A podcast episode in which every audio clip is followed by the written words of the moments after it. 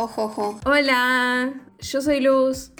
Yo soy Mel. Dale, con más, con más felicidad, decilo. No, yo soy el Grinch acá. Sí, yo también, en serio. Así que. Hola, yo soy Luz. Yo soy Mel. Y esto Falso. es O cinéfila. Juego de Cinéfilas especial Navidad. o, na- o fiestas. Vamos a hacer uno de año nuevo, ¿no? no. No.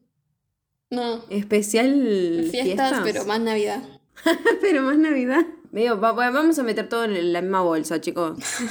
¿Qué esperan de nosotras? ah? Apoyo más el año nuevo que la Navidad, pero bueno. Eh, yo también, Suelen ¿no? haber más películas Navidad que año nuevo. Sí, suelen haber películas más navideñas. En donde vemos nieve ah, que no existe en nuestros lados del mundo. Que no existe en ah. Latinoamérica, pero bueno.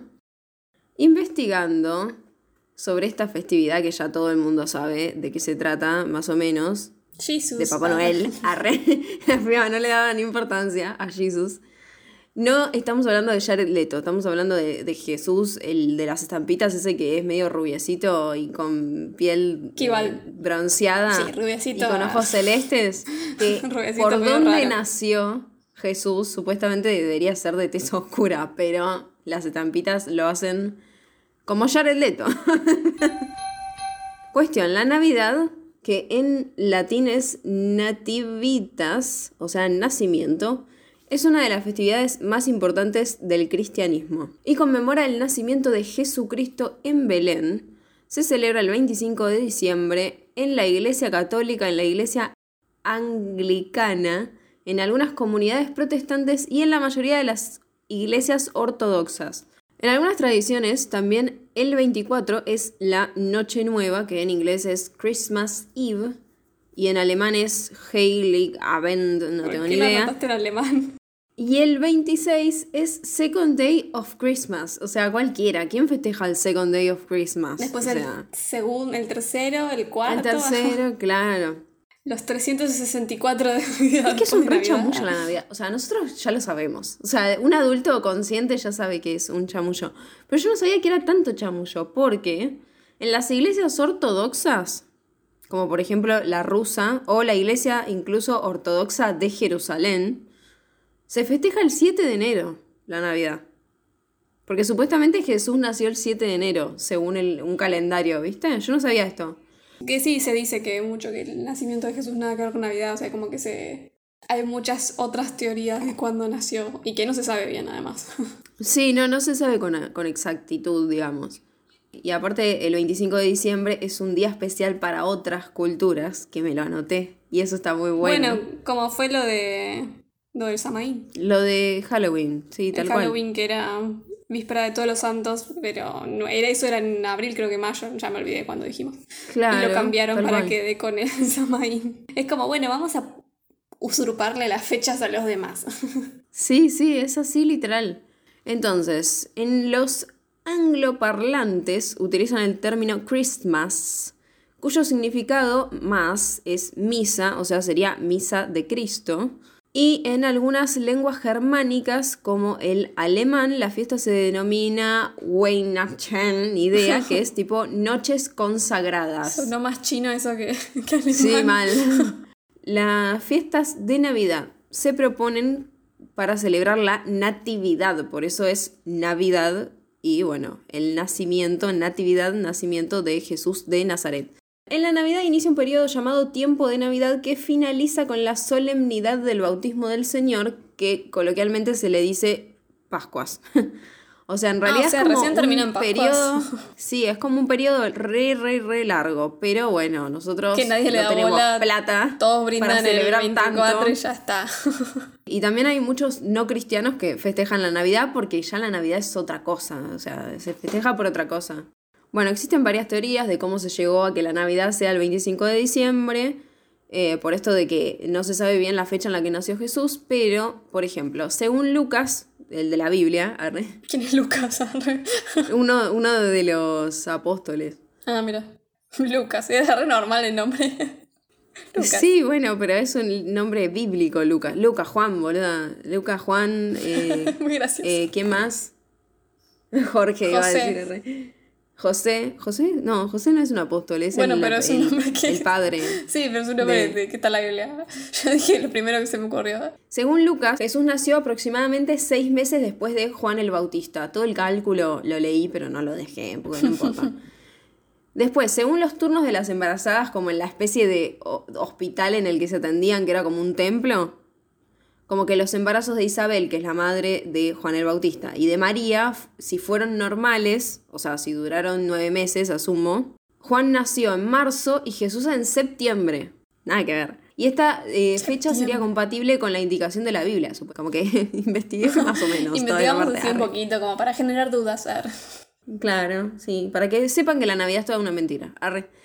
Y después, bueno, otra teoría es que cuando ese templo en el que había gente embarazada y no sé qué fue destruido en el año 70, el cálculo indicaría que Jesús nació el 6 de enero. Por eso de ahí hay algunas iglesias que festejan el 6 o 7 de enero. Pero también es como 6 o 7, medio 6 de como, enero no es eh, Día de los Reyes. Sí, Magos. es el Día de los Reyes. Pero bueno, en otras culturas, eh, sobre esto de diciembre, que me parece re interesante, esta festividad, mm, que hoy en día conocemos como Navidad, el 25 de diciembre, en esta fecha justo había otras festividades que coinciden, tipo, con este periodo, que son de carácter pagano Siempre. para la iglesia, por supuesto, ¿no? Pero algunas culturas mencionan como rituales en cuanto a lo astrológico o al dios del sol o algo así. Y son un montón. O Es sea, que yo me también mucho es, más. es la época. Otra vez es el cambio de estación. Claro, O sea, sí, sí. obviamente es 24, pero el 21 es, es el, el verano, es el solsticio de, de verano. Claro, claro. Y es como que hay un montón de, de religiones y de, de culturas que festejaban esto. Por ejemplo, en Roma y en Grecia, en Persia y en Tenochtitlán, por ejemplo, se festejaba esto. Algunas culturas de esas creían que el dios del sol nació el 21 de diciembre, que es el día más corto del año, No. y que los días se hacían más... Ah, no, para ellos al revés. Claro, porque Para nosotros es solsticio de verano y para ellos era solsticio de invierno. De invierno. Es el día sí, más sí, sí. corto. Claro, en algunas culturas creían que el dios del sol nació el 21 de diciembre, que para ellos es el día más corto del año, y que los días se hacían más largos a medida que el sol se hacía más viejo. es re tierno. Y también en otras culturas se creía que el dios del sol murió ese día, solo para volver a A nacer. nacer en otro ciclo, ¿viste? Después, los romanos celebraban el 25 de diciembre la fiesta de Natalis Solis Invicti, o el nacimiento del sol invicto, que es también en relación al nacimiento de Apolo. ¿Qué? No, el dios del sol, digo, es Apolo o algo así. No, Apolo es como, como uno de los más capos, arre. Apolo es una de las deidades principales de la mitología grecia. Sí. Es uno de los dioses Ah, del. Olimpo. Sí, de griega. Igual viste que los romanos y los griegos compartían dioses, pero les cambiaban los nombres. Apolo es el hijo de Zeus y Leto. Ah, el gemelo de Artemisa. Jared Leto. arre. sí. Y después de Zeus fue como el, el- el dios masculino más influyente, dice. Es el dios de las artes, del arco y la flecha que amenazaba o protegía desde los altos de los cielos, siendo identificado como la luz de la verdad. Es el dios de la muerte súbita, de las plagas y enfermedades, pero también Bueno, el dios de la curación, de la protección de las fuerzas malignas. Además es el dios de la belleza, bipolar. de la perfección, de la armonía, del equilibrio y de la razón. Para algo más querés ser. Mentira, mentira. Esa es Afrodita, basta. Es el iniciador de los jóvenes en el mundo de los adultos. Estaba conectado con la naturaleza, las hierbas y los rebaños. Y es protector de los pastores marinos y arqueros. ¿Algo más? Bueno, listo, ya está, no digo más nada porque es un montón. Un montón de títulos, boluda. Es como. Ah, bueno, no viste El Señor de los Anillos. No dije nada. Todo eso ah, en cuanto a Roma. Los germanos y escandinavos celebraban el 26 de diciembre el nacimiento de Frey, dios nórdico del sol naciente, la lluvia y la fertilidad. Y en estas fiestas, escucha esto, adornaban un árbol de hoja perenne. De ahí viene el arbolito de Navidad. Es re loco. Se lo robaron a los. Sí, van robando todo. Después los incas celebraban el renacimiento de Inti o el dios sol y la fiesta era llamada Capac Raimi o fiesta del sol poderoso. O sea, está muy ligado al, al sol eh, y tiene sentido, ¿no? Bueno, en el Imperio Romano las celebraciones de Saturno llegaban como al su apogeo el 25 de diciembre. Entonces, para hacer más fácil, tremendo, esto que decíamos de robar las fechas, para hacer más fácil que los romanos se convirtieran al cristianismo sin abandonar sus festividades, el Papa Julio I pidió en el año 350 que el nacimiento de Cristo fuera celebrado en esa misma fecha. Y finalmente, el Papa Liberio decreta este día como el nacimiento de Jesús de Nazaret en 354, en el año 354. Y bueno, después durante la Reforma Protestante, el nacimiento de Cristo como que fue prohibido por las iglesias protestan protestantes llamándolas trampas de los papistas o garras de la bestia, tremendo eso. Wow. Debido a la relación con el catolicismo y el paganismo antiguo, ¿no? En la época de colonial de Estados Unidos había quilombo justamente entre Estados Unidos e Inglaterra. Entonces, Navidad fue declarada ilegal en Boston en, del año 1659 al año 1681. Y al mismo tiempo, los eh, cristianos que estaban en Virginia y en Nueva York siguieron las celebridades libremente, porque tipo, yo no hago lo que decís vos, Inglaterra. Sí, sí. Y eh, después de la revolución, como que se. como que también cayó en desgracia la, la Navidad porque se, se consideraba medio como una costumbre inglesa, entonces como que había medio barbo. Y por otro lado, los testigos de Jehová eh, no celebran la Navidad porque la consideran una festividad pagana, no prescrita en la Biblia, porque rechazan que el 25 de diciembre haya nacido eh, eh, Cristo y bueno, es verdad, no, no, no, sabemos si nació en esa época, en Claro. ese día o no. Sí, inventado. Y en 1820, que también había como tensiones en Inglaterra por el tema de, de si se festejaba la Navidad o no, como que el libro de Charles Dickens, Un cuento de Navidad, que fue publicado en 1843, como que desempeñó, desempeñó un papel importante porque empezaron a considerar a la Navidad como una festividad para estar en familia, para celebrar, ¿viste? Para y eso. o sea. regalos. Y después vino Coca-Cola. Sí, mal. Eh, bueno, el cuento de, de Navidad lo conocemos, es el de Scrooge. Scrooge. Que vienen los fantasmas a atormentarlo porque es un viejo tacaño y no quiere darle Sí. plata a los pobres. Ah, ni a sus empleados, ni a nadie. No quiere juntarse con su sobrino aparte. Como que el sobrino lo invita a pasar la Navidad y él como que dice que no quiere y bueno, se entiende, vienen los fantasmas de- del pasado a... En realidad lo muestran como todos vivirían sin él, creo, algo así. Y nada, como que él se conmueve y dice, ay, soy un viejo choto y como que bueno. De- digamos la, la verdad, no se olvidamos un toque del cumpleaños de Jesús, porque es como que Sí, más que importante es Papá. Noel. Ponele que, que es más importante juntarse con la familia, qué sé yo, comer Vitelton. eh. Los regalos. Sí, alguna ella seguía con el Papá Noel y los regalos, regalos. los Papá Noel y los regalos. regalos. A mí no me regalan nada, pero los regalos.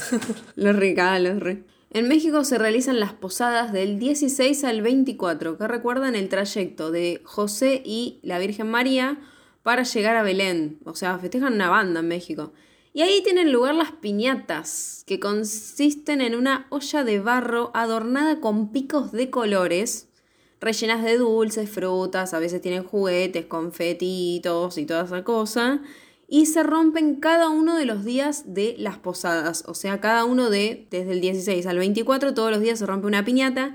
Y la tradición es que la piñata tiene que tener siete picos porque cada uno representa los siete pecados capitales. No, mira, me gustan las festividades de México, che. Sí, están buenas, ¿no? Aparte parecen mucho más originales. Toman festividades cristianas y todo esto, pero las hacen como re propias. Sí. Después en, en Colombia se realizan los globos de papel seda, que es un artefacto volador, que bueno, nada, a la noche se, se suelta. Acá también se hacía, Acá pero... lo intentas hacer y se te quema todo. Yo una vez casi que prendo la, la casa del vecino fuego. Eh, y eso se suele hacer acá también. Eh, y es como re lindo, ¿no? Porque los ves volar ahí, pero es un peligro para la fauna. Pero en Perú es muy común eh, que haya chocolatadas para los niños. Y también se come el panetón, que acá lo conocemos como pan dulce, es ese pan dulce con frutas confitadas Que que, no a mí me no me gusta. y que me gusta comerlo con, con chips de chocolate. Eh, el pan dulce igual es de origen italiano, como el viteltoné, por el nombre claramente, que se traduce carne de ternera con atún, eh, que también es como muy conocido. Bueno, el árbol de Navidad ya dijimos de dónde venía, se había puesto también en Inglaterra de moda con la reina Victoria, porque eh, como que en esa época no había electricidad todavía, pero se ponían tipo velas en los árboles, que eso me parece un peligro total. También es todo re peligroso. Es re peligroso. Y bueno, el personaje principal de esta Navidad, finalmente, más que Jesús, es Papá Noel, ¿no? Acá le decimos argentinamente Papá Noel, se le dice Santa Claus, San Nicolás, etc. Ustedes saben de quién hablamos, el gordito de pelo y barba blanca que se viste de rojo. Bueno, la imagen de Santa, de Santa Claus, está basada en el obispo cristiano Nicolás de Bari, conocido en el siglo III después de Cristo. Tras la muerte de sus padres, Nicolás de Bari repartió sus posesiones entre las personas más necesitadas y entregó su fe a la religión para reconfortar su dolor. Y bueno, después la historia se empieza a mezclar entre la realidad y la ficción porque de golpe empezaron a decir que este tipo, como era tan bueno, supuestamente, como que medio hacía milagros y bueno, ahí anda a chequearlo, ¿no? Pero bueno, el aspecto de Santa se debe a Thomas Nast, un dibujante alemán nacido en 1840, y todo deriva a raíz de la fiesta de San Nicolás que en holandés se escribe Sinterklaas. Klaas. que se conmemora entre la noche del 5 y 6 de diciembre. Sinterklaas o Sint Nicolás. Es una figura legendaria basada en San Nicolás, patrón de los niños. Se, se suele decir que Santa Claus viene de, este, de esta festividad y que es el diminutivo del nombre en alemán que es Ni- Niklaus. Pero bueno, después como que se reforzó un toque más la imagen de, de Santa con una marca refresquera en 1931. Coca-Cola encargó a este pintor, eh, Hatton Sandblom, que remodelara esa figura de Papá Noel para hacerlo como más humano, más creíble y eso. Y más de los colores de Coca-Cola. y más de los colores de Coca-Cola. Pero igual como que es una, medio una leyenda urbana que, que el color salió de ahí. Porque igualmente las túnicas religiosas eh, a veces suelen ser rojas en esa época del año. Entonces como que se supone que incluso las ilustraciones más viejas y todo ya tenían como tonos rojizos. ah, Digamos. yo tenía entendido que era como más verde. Sí, puede ser también, porque es como medio un mito lo de Papá Noel. Y bueno, a partir de un anuncio de la Lomen Company, la tradición de Papá Noel que procede del Polo Norte se popularizó y eh, ahí se metieron lo de los reinos navideños, que son el transporte de Papá Noel, que la verdad, deja los reinos en paz, ¿no? Porque vos pesas mucho, como Bueno, pero son renos mágicos. pobre Rudolf. Llegado a este, esta gran pasada navideña y metiéndonos más para el lado del arte, entre lo más popular que se conoce está el libro de Charles Dickens, que dije antes, en el lado de la literatura, y del otro lado, del lado quizás de la danza, otras artes, el ballet y demás, está El Cascanueces, por ejemplo, Ah, mira. que también es un cuento de hadas y es una obra como de ballet. Sí, nunca supe que era navideño eso, la verdad. Yo sabía, pero no sé de qué se trata. Sí, O sea, yo no sé tampoco. qué es. Yo no soy igual de sentarme. ah, Igual, con Halloween lo hice. Me senté a ver todas películas de terror. Con Navidad no sé si lo hago. Medio que veo lo que pasa en la tele. Y bueno, ya Yo- sabrán Yo para nada. cuál es mi película favorita navideña, que es navideña, no es de Navidad. Pasa en Navidad, no es sobre la Navidad. Pero bueno, Y eso en realidad cuenta. sí, obvio. Pero es Obvio una que película que cuenta. pasa en Navidad y no tenga que ver con la Navidad. Mm, Pero en No cierto habla de la Navidad. tiene que ver, porque hay en la película que me gusta a mí hay como una reunión por la Navidad. Y bueno, Pero realmente igual las películas navideñas son las películas que hablan sobre la Navidad. no, son clásicos navideños, déjame ser. Porque si me decís, bueno, en muchas películas en algún momento puede ser que sea Navidad y no es- significa que sean películas de Navidad. bueno, pero hay, no, igual hay varias que pasan en Navidad que son clásicos navideños hoy en día. Esto Es chequeado por. Wikipedia. Es como lo mismo que diga una película que pasa el día de mi cumpleaños, bueno, es una película de mi cumpleaños. No, no, no es lo mismo, no es lo Es mismo. lo porque mismo. En la, no, porque en la película no pasa, boludo, a tu cumpleaños. Solo que, que salgas vos. Bueno, pero lo que digo es como, solo porque esté en la fecha, si no cumple un Pero factor... tiene que ver. Un factor artístico dentro de la Tiene película ver. y solamente te ponen un arbolito y un poco de nieve. Uh, uh. No, pero no es solo eso. La mía tiene muchas cosas. Ya sé cuál es la tuya, o sea, nada que ver igual. Sí. Menos Sí, boluda. espíritu navideño tiene esa película. Now I have a machine gun. Jo, jo, jo. Sí, es re Solo por eso. Y sí, le pone al muerto un sombrerito de Navidad, boluda. Un gorro de Navidad. Y sí, pero porque lo tenían a mano, porque era la fecha. Porque era la fecha. Y bueno, ¿ves? Todo tiene que ver. ¿Influye en la historia, la narrativa mucho? No, o sea, podría haber dicho lo mismo, pero poner una calabaza Sí. en la cabeza y era Halloween. No, porque si no, si no existía la Navidad no hubiera estado esa reunión y John McClane no tendría que ir a, a, a rescatar a su esposa. Podría haber sido una reunión de Año Nuevo. ¿eh? No, basta. en cuanto al cine, en 1895 proyectaron en París la primera cinta de la historia y, que ya sabemos cuál es, ¿Cuál? ¿cómo es que se llama? Salida de la obra en construcción, arre, no me acuerdo. Salida de los, de los obreros, eso. Bueno, no sé, no importa. Tres años más tarde estrenaron la primera mención al acontecimiento de la Navidad, que es la vida y la pasión de Jesucristo. O sea, no es plenamente navideña onda Papá Noel, pero Está como Jesús, que la primera película en la que se habla del acontecimiento que vendría a ser en verdad el nacimiento de Jesús es esta que se llama La vida y la pasión de Jesucristo. Algunos dicen que la primera película acerca de la Navidad, lo cual coincide un poco más, es la primera que contiene la representación de Santa en pantalla, que se llama Santa Claus y fue dirigida por George Albert Smith en 1898 y es el primer ejemplo conocido de acción paralela en el cine. Es como un cortometraje británico que dura se- 77 segundos, lo quiero ver. Bueno. Es en blanco, negro y silente y presenta a Santa Claus visitando una casa en Nochenueva, en Nochebuena. Dios. Buenas noches. Y bueno, nada, es como una de las primeras cintas navideñas que se conoce, ¿no? Bueno, el director de esta película utilizó su técnica de doble exposición en las cintas y también hizo The Mesmerist y Photographing a Ghost, ambas en 1898. O sea que Smith fue un poco de precursor en efectos especiales en el cine. Y un muy famosísimo, que es muy precursor en cuanto a eso, que se llama Ah, se quedaba callada. Es Méliès. La que se estrenó de Méliès en, 1900, en el año 1900 es La Revés de Noel, o sea, también eh, aparece Papá Noel, ¿no? Deben mostrar cómo aparece y desaparece Papá Noel o algo por el estilo, porque debe ser retierna. La voy Me a encantaba todos los, como los trucos de magia, Méliès. Me imagino que si vos pensás eh, en los Lumière que tenían como un aspecto más documental, que Sí. documentaban la realidad lo mismo que uno ve, que también era sorprendente para, para esa época, pero después viene Méliès con todos los trucos de magia grabados, re divertido. No, es que re mágico, re lindo. De ahí se inspiró Spielberg. Arre.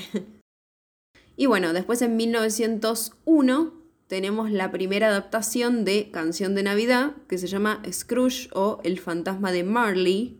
No sé qué onda. Y de, de Canción de Navidad se hicieron un montón de versiones. eh, entre las primeras que son más populares eh, hay una en 1928 y una en 1938. Pero bueno, teniendo en cuenta el tema de la Navidad con Jesucristo y demás, también se hizo Vida y Pasión de Cristo en 1903 y Cristo en 1916, que fueron como bastante populares entre las primeras sobre Jesús. Después ya un poco más a la actualidad nos venimos porque bueno, todos esos eran medios cortitos y demás, había un par de pelis ya un poco más largas, pero una de las precursoras de películas navideñas que es como un clásico total que yo nunca vi igual. En 1946 se estrenó It's a Wonderful Life o Qué bello es vivir, que eh, es un está dirigida por Fran, Frank Capra y es una película que está basada también en Canción de Navidad, pero es como una versión alternativa, media como inversa, algo así, digamos. Pero es como un re clásico, ¿vos lo viste? Estaba fijándome porque creo que sí, pero mm, no sé. Igual hay, creo que hay remakes también, ¿no? Sí, De- por eso. esta película. Mm, George Bailey, que es el dueño de un pequeño banco familiar y que decide suicidarse el día de Nochebuena de 1945. Y ahí aparece un ángel que le muestra cómo sería la vida sin él. Sí, es como inverso. Y, y fue nominada a cinco Oscars, incluida Mejor Película, Director y Actor. Yo la vería, qué sé yo. Sí, sí, yo también. Después de Qué bello es vivir, salió en 1947 una historia sobre Papá Noel, pero que está medio escabiado, ya es como medio graciosa, que se llama De ilusión también se vive, que no la conozco igual. Otros países como en España salió también algún que otro clásico hoy en, en la cultura española. Por ejemplo, en 1951 se estrenó Plácido, que es una película que tiene como ese espíritu navideño, pero como que hay una crítica social bastante dura y como que me intriga verla, la verdad. También en, en España está La Gran Familia en 1962, que cuenta la historia de cómo una familia hace malabarismos para que esté todo bien, teniendo 15 hijos, así que debe ser tremenda Igual viste que cuando son 15 hijos, ya después los más grandes cuidan a los más chiquitos, así que. Sí, más barato por docena. arre.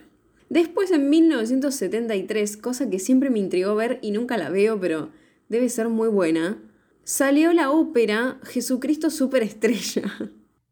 Buenísimo. conoces? No, no, nunca la he escuchado.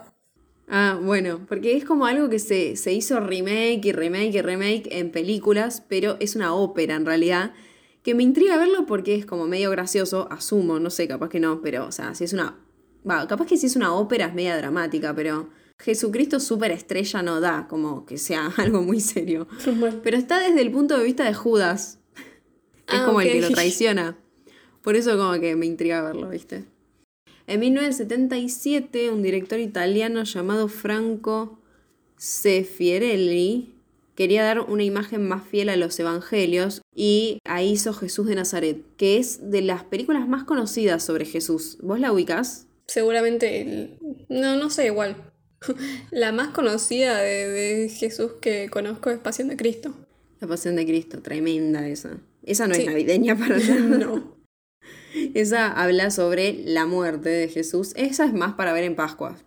Eh, bueno, esto era 77. A partir de los 80, lo que pasa en general, esto como para dar un vistazo en la, en la tele, pero no, no nos vamos a meter de lleno en eso porque hay muchísimas cosas. Pero a partir de los 80 hay muchas series de televisión que empiezan a sacar capítulos especiales de Navidad, como por ejemplo Los Simpson, Winnie Pooh, Futurama, Padre de Familia, ¿no?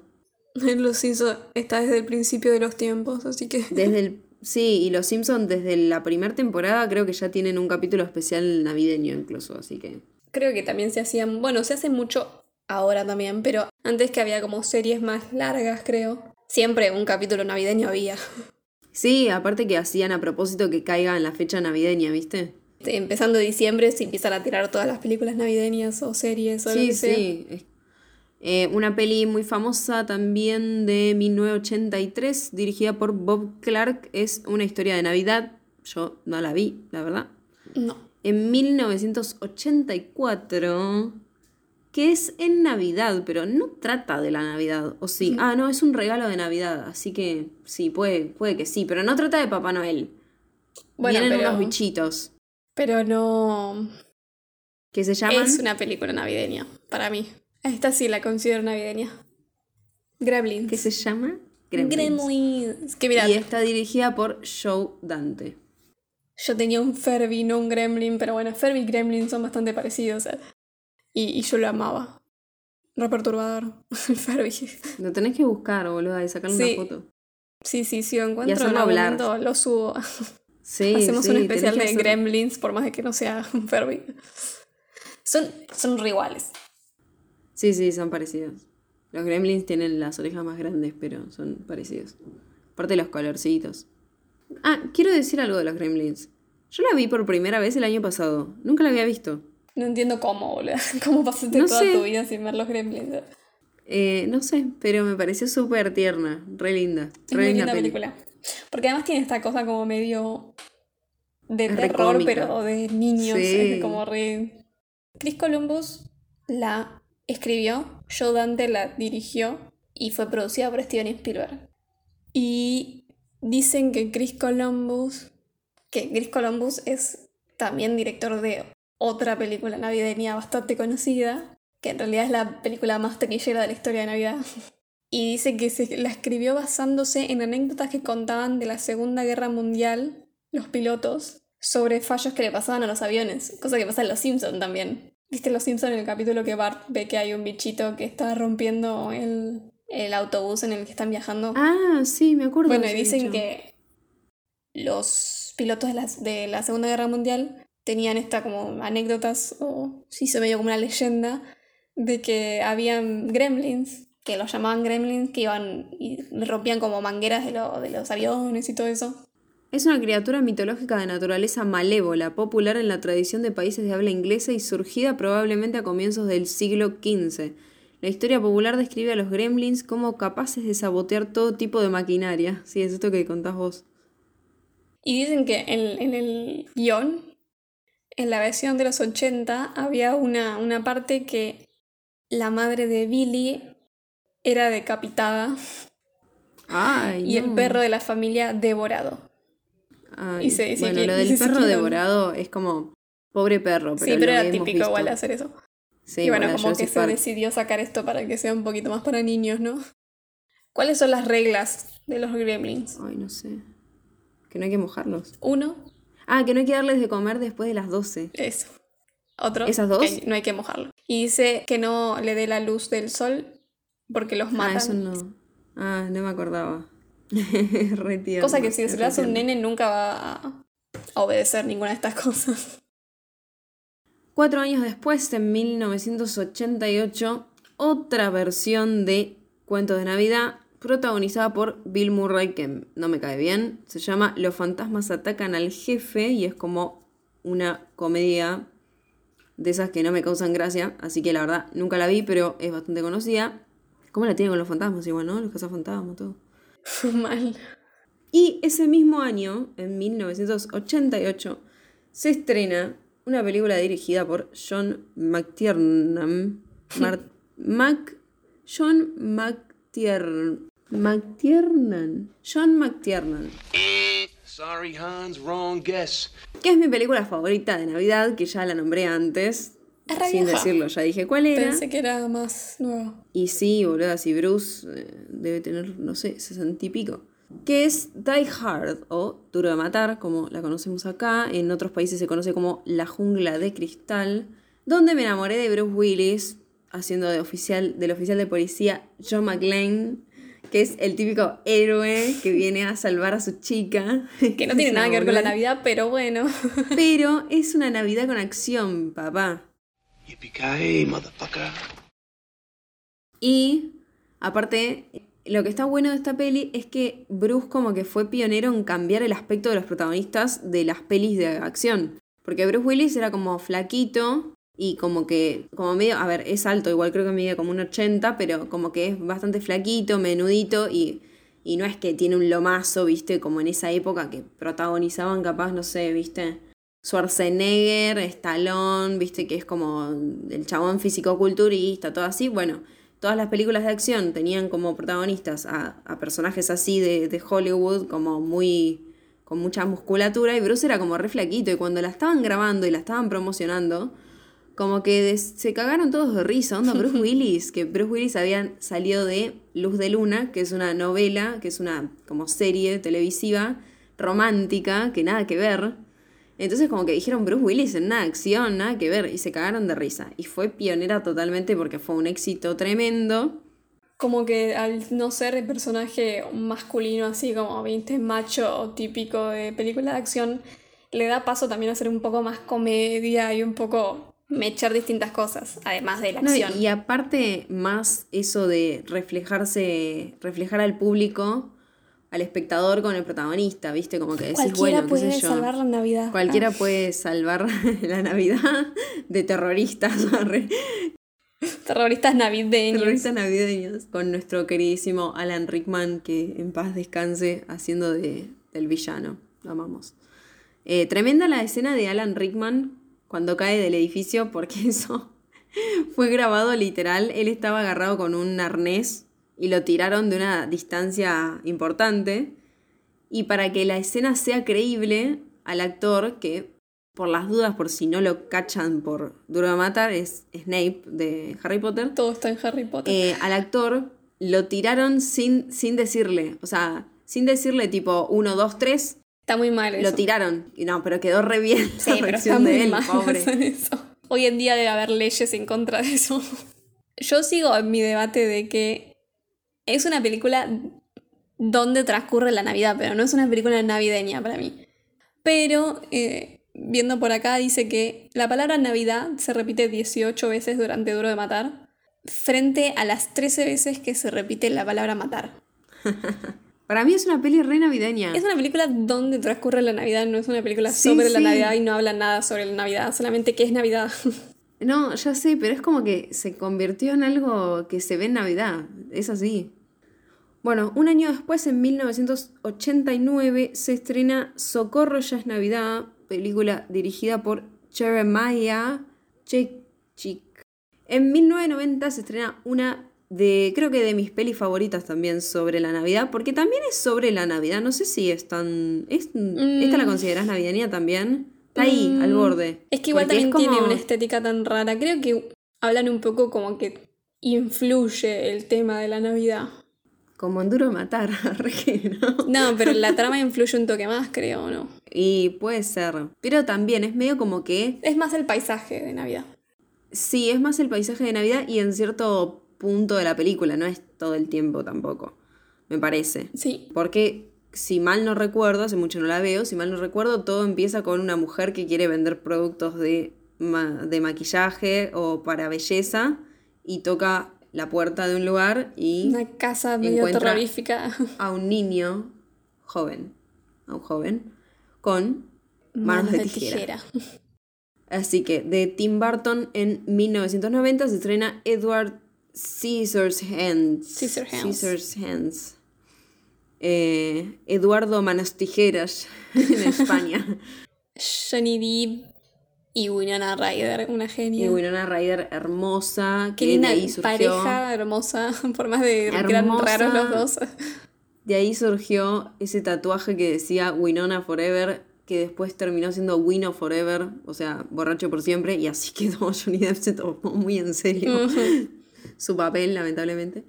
Eh, pero bueno, hermosa esta película. El joven amo. tijera es un paralelismo con Frankenstein. Tiene un paralelismo con Frankenstein. Y bueno, dice que la idea central del personaje nació de un dibujo que hizo un Tim Burton. Le sirvió para ¿Cómo se te construir alrededor. tijeras, no? Sí, un, un, un cuento fantástico con moraleja al final. Eh, ¿Cómo es la moraleja? El que no se palma se deja. que se deja, andaba pensando lo mismo, boludo. Eso se nos cayó el documento. ¿Y cuál es la Según moraleja la de- moraleja, el que no hace palmas. Se deja, se deja.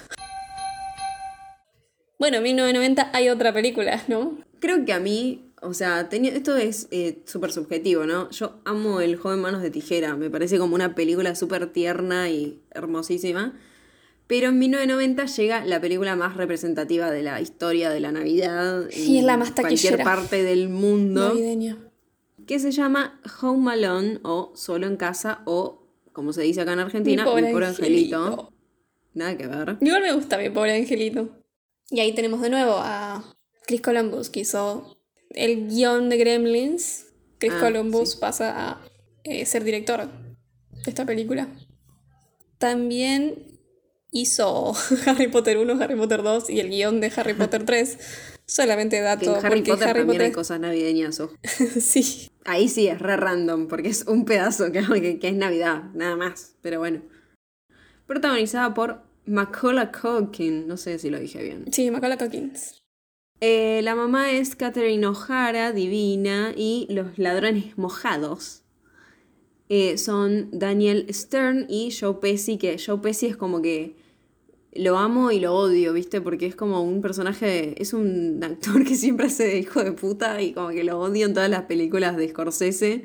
Y acá es como re odiable también porque es, es ladrón, pero es tan gracioso. Son las aventuras de Kevin, un nene que se lo olvidan en Navidad Su familia se lo olvida, que se va de viaje, y él se queda solo y tiene que sobrevivir en esa casa cuando unos eh, ladrones quieren entrar a robar. Y es, la verdad que es icónica, es súper graciosa.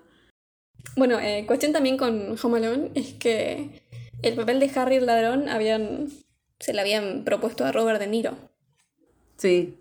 y lo rechazó. Bueno, a ver qué otro de Scorsese puede venir. También construyeron un set adentro de un, de un gimnasio de escuela. sí. Una escuela abandonada que la tenían como campamento de la producción. Es genial. Y usaban tipo la fachada de la entrada de una casa que estaba ahí cerca, que se la alquilaron a los dueños de la casa. Como que les pagaron para usar la fachada y, y después el resto del set fue armado en un, en un gimnasio. Es Y genial se canceló una vez porque era eh, primero era de Warner Brothers y Warner Brothers no sé qué pasó, hubo quilombo y la canceló y terminó pasando a ser producida por Century Fox. Warner Brothers cagó porque esta película recaudó no sé cuánto, más de... no sé, recaudó un montón y se pasó por la todas las navidades. Terrible. Y aparte, la música es de John Williams. John Williams ahí ya era re importante. Y como que medio que se lo dijeron de onda, Sí, ¿viste? no, no, Che, que ¿no no me la podían pagar música? en un tiempo. Sí, y el chabón dijo que sí, y la banda sonora sumó una banda. Justamente. eh. Justamente. Porque la banda sonora de Home Alone es como re conocida también. Entonces. Dos años después llega otra película que quizás. Puede que quizás ocurra en Navidad también. Pero digamos que tiene que ver porque Batman Returns de Tim Burton. El ataque del pingüino en Ciudad Gótica pasa en Navidad, así que también está medio considerada película un poco de Navidad. Al mismo tiempo que él estaba dirigiendo Batman Returns, se empezó a hacer The Nightmare Before Christmas, que es El extraño mundo de Jack acá en, en Argentina, que, bueno, eh, creo que la nombramos en el especial de Halloween porque es media como una mezcla entre Halloween y Navidad. Y bueno, nada, es esto de...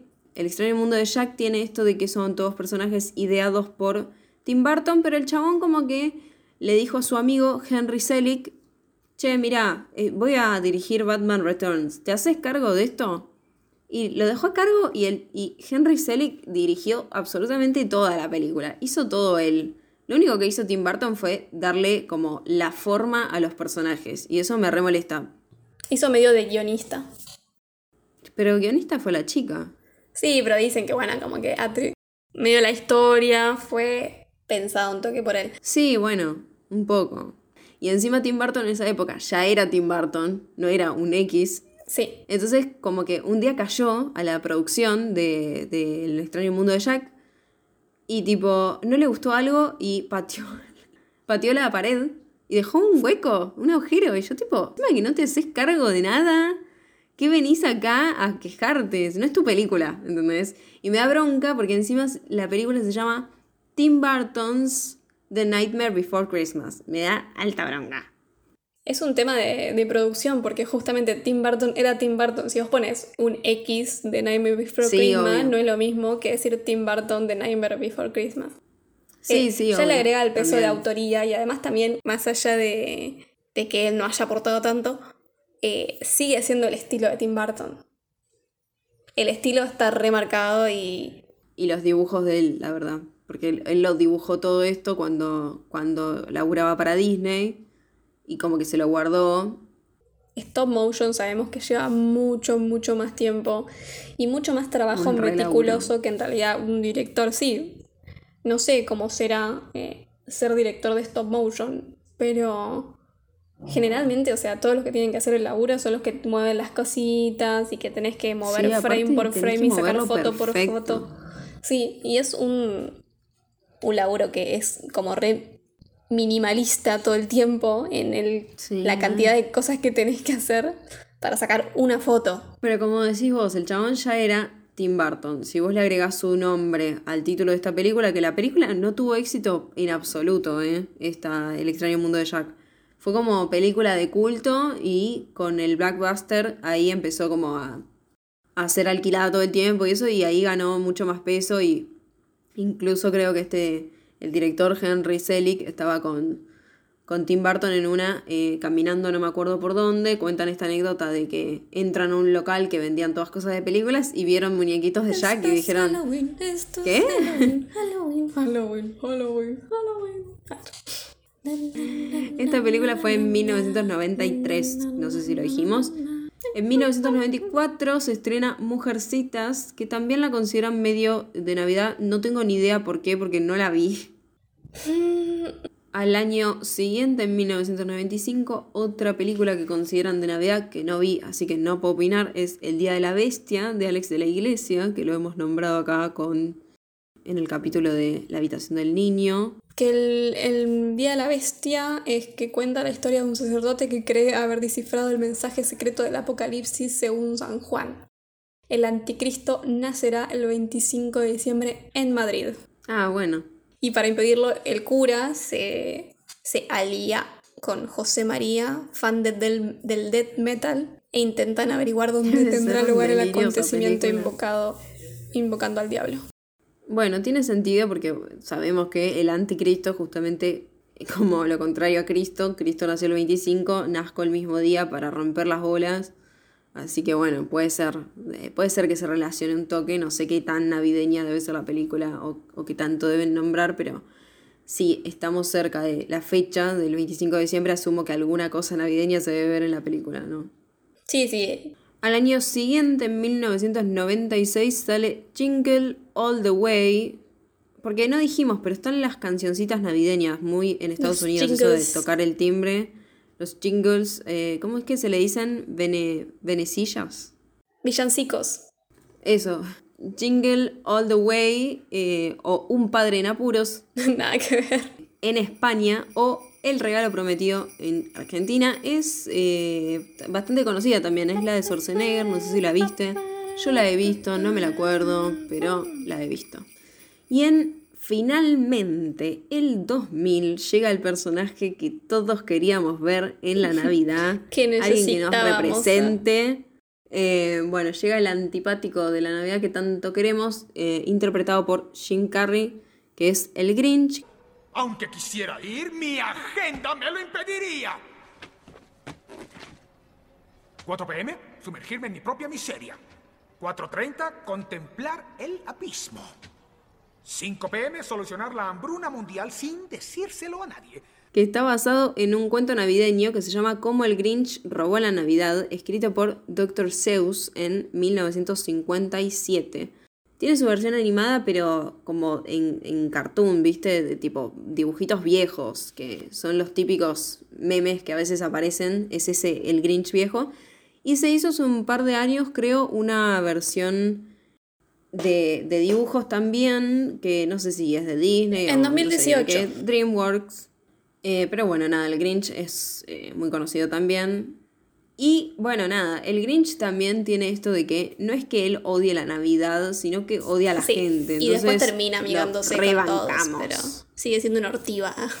Sí, sigue siendo una ortiga y lo rebancamos. Aparte es como, Jim Carrey está tan bien. en Sí, bueno, eh, la película esta es, como decíamos antes, Home Alone es la película más taquillera de navideña de la historia. Y esta es la segunda más taquillera de la historia navideña. Aguante el Grinch. Estuvo nominada a, a un Globo de Oro y a tres Oscars, pero se lo llevó como mejor maquillaje el Oscar. Mejor maquillaje no solo por, porque se ve la expresividad en la cara de, de Jim Carrey, el Grinch, al mismo tiempo que no se ve que es él. Es un bichito, el Grinch. Y aparte que vos viste lo que es que hoy en día le dicen, haceme la cara del Grinch y el chabón te hace la cara y es la cara. En el año 2000 se estrena The Family Man, que me la recomendaron mucho en Sirena de Comarca el otro día cuando hice pregunta de, de cuál es tu película favorita navideña y no la pienso ver, perdón, pero es con Nicolas Cage, lo odio, lo voy a decir siempre, no, no soporto a esa persona, no, no puedo ver películas con él, perdón. Ni la registro yo. En 2003 viene una película que también es muy adorada por la gente que le gusta las películas navideñas y yo que no soy muy navideña, la verdad que la vi un millón de veces y es una peli que me gusta. Tampoco es gran cosa, ¿no? Ah, ya sé que se cuál. llama es una comedia romántica británica escrita y dirigida por Richard Curtis que se llama Love Actually. Eh, me embola. Y lo que me gusta es que está la canción de Mariah Carey. arre. María Carey. Bueno, eh, una cosa con esta canción es que es. Primero, está usada en todo lado. All I want es, for Christmas eh, is you. All I Want for Christmas.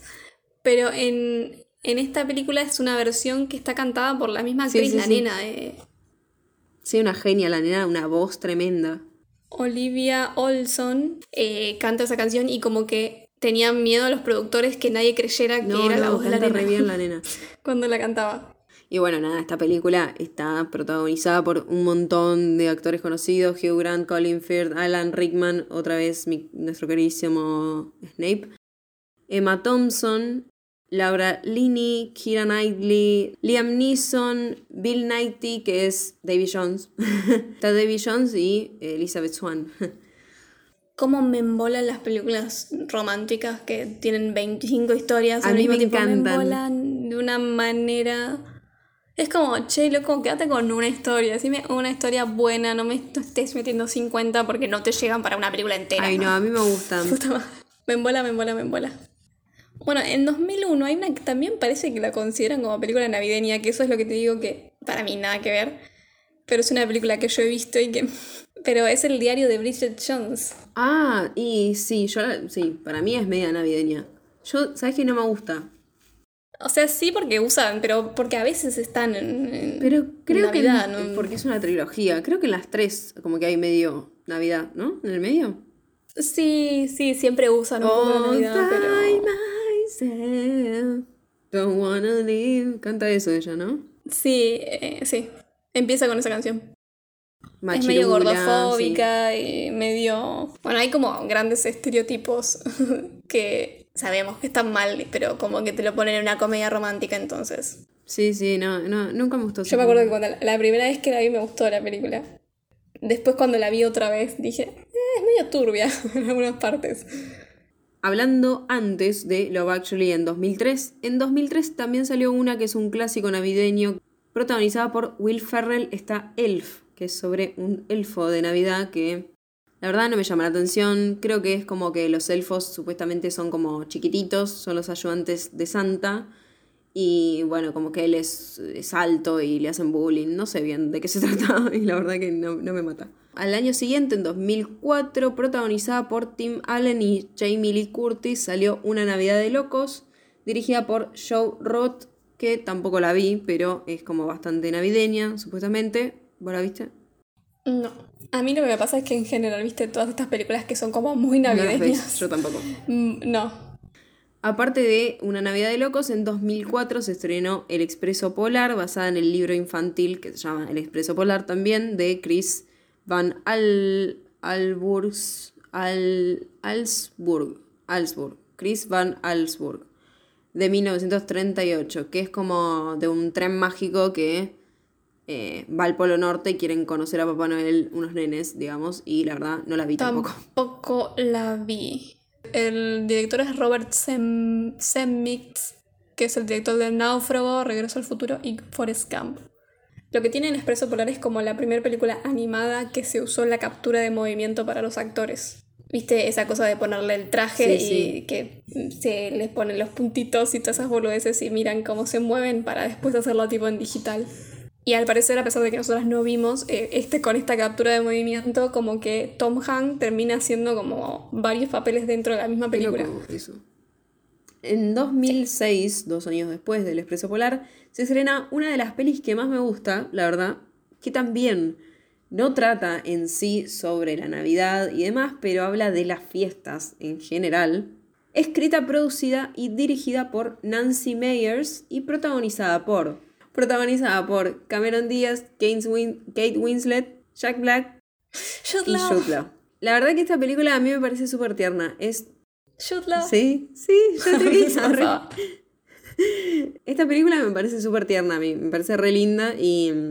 eh, pero bueno, ellas como que hacen un cambio de casa que está bueno, Cameron Díaz como que se tiene que adaptar a, a un hogar más chiquito, quizás más... eh, cálido en el medio de la nada y Kate va al lujo de la casa de Cameron, que es replatuda. Es como una estadounidense y una inglesa, como que se van, una se va a Inglaterra y otro se va a Estados Sí, re- Unidos. está buena. Además, en Inglaterra re lindo porque es una casa medio de, de campo en el medio de, de la nieve. Ah, qué lindo. Y está Y está.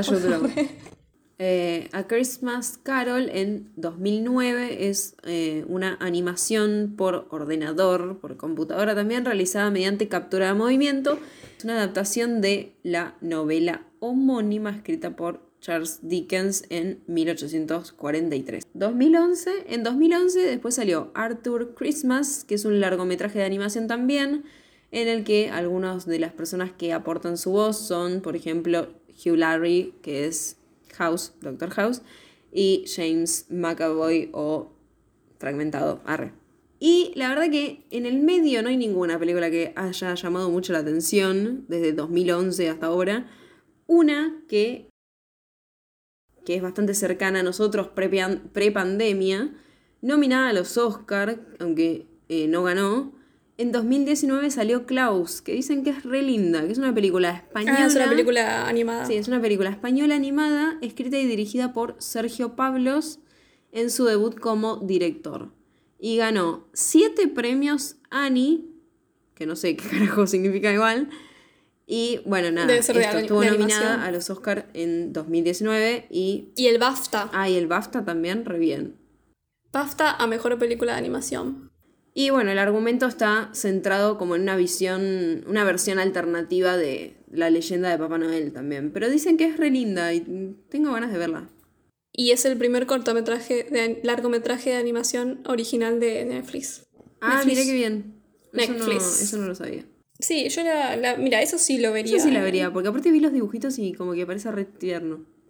En 2020, el año pasado, salió Jingle Jangle, una mágica película de Navidad que es como de personas, pero también tiene algunas cosas de animación, eh, que, que es más animación onda CGI me parece. Y la verdad que no la vi, pero Ricky Martin pone su voz, así que voy a tener que verla a, a uno de los, de los juguetes. Pero la verdad tampoco tuvo mucha repercusión esa película. La última que tuvo mucha repercusión fue la de 2019, Klaus. Y este año salió A Boy Called Christmas, que es una película eh, de fantasía navideña británica dirigida por Gil Kennan y está basada en un libro que se llama igual de eh, Matt Haig, algo así.